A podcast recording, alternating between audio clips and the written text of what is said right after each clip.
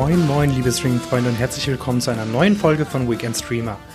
Mein Name lautet Lennart und ich melde mich nach einer Woche Pause wieder mit einer ordentlichen Portion Film- und Serientipps zurück, die ihr euch am Wochenende bei den Streaming-Anbietern anschauen könnt.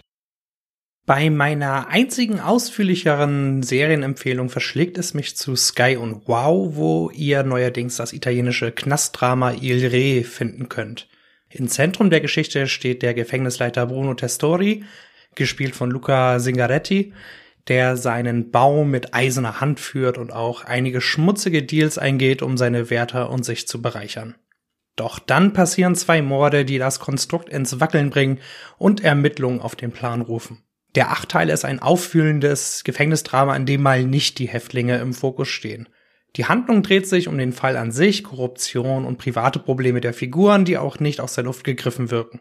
Gemeinsam mit dem einnehmenden Spiel, insbesondere von Singaretti, und der sich langsam aber stetig aufbauenden Spannung eine rundum gelungene, wenn auch ziemlich düstere Serie. Die restlichen Serienneuheiten gibt's heute im Schnelldurchlauf.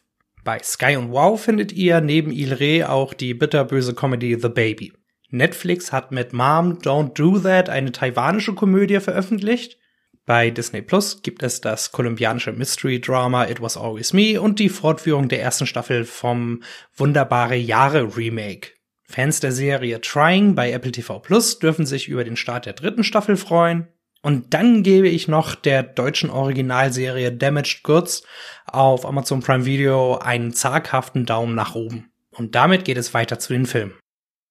Und hier möchte ich euch gerne den neuen Netflix-Blockbuster The Grey Man von Joe und Anthony Russo ans Herz legen. Darin spielt Ryan Gosling den CIA Killer Six, der kompromittierende Beweise gegen einen CIA-Offizier in die Finger bekommt und plötzlich selbst zum Gejagten wird. Denn der sadistische Söldner Lloyd Hansen, den Chris Evans herrlich widerlich verkörpert, ist ihm auf den Fersen. Zum Glück bekommt Six noch ein bisschen Hilfe von einer anderen CIA-Agentin, die von Anna de Armas gespielt wird. Ja, der Plot ist für einen Spionage-Thriller recht simpel und nicht vollgepackt mit Drehungen und Wendungen. Ja, es gibt viele lockere Sprüche.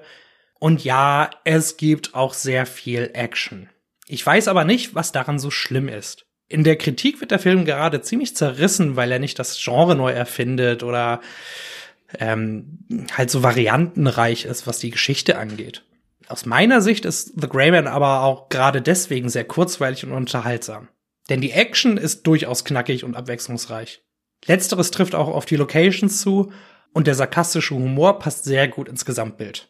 Wenn man bedenkt, dass Netflix und die Russo-Brüder ein neues Film- und Serienuniversum aufbauen möchten, kann der simple Plot, in dem auch einige Kommentare auf die politische Lage in Amerika einmassiert wurden, zum Vorteil werden. Denn man hat nicht direkt zehn Fässer aufgemacht und keins davon zufriedenstellend geschlossen. Zudem stimmt das Personal vor und hinter der Kamera, weshalb es meinetwegen gerne mehr davon geben darf. Gerade den Vergleich zu Red Notice gewinnt The Grey Man locker. Für meinen nächsten Filmtipp muss ich nicht in die Verteidigung gehen. Denn das Marvel-Abenteuer Spider-Man No Way Home, das es jetzt bei Sky und Wow gibt, hat zu Recht sehr viel Lob abbekommen. Der Plot ist wie folgt. Nachdem die Welt erfahren hat, dass Peter Parker Spider-Man ist, sucht der die Hilfe von Doctor Strange. Der soll mit einem Zauber die Menschen wieder vergessen lassen. Doch natürlich geht der Zauber nach hinten los und lockt plötzlich einige Bösewichte wie Doc Ock und Electro aus dem Multiversum an. Und auch die anderen Spidey-Versionen verirren sich in die MCU-Realität. Und das macht enorm Laune. Gerade die Chemie zwischen Tom Holland, Tobey Maguire und Andrew Garfield ist grandios und sorgt neben einigen witzigen Momenten auch für dramatische und emotionale Szenen. Die Action und der Humor sind wie fürs MCU üblich wieder gut gelungen. Und dass Andrew Garfield zum Herzen des Ganzen und im Nachhinein zu meinem Liebling wird, hätte ich auch nicht gedacht. Sicherlich einer der besten Marvel-Filme bislang.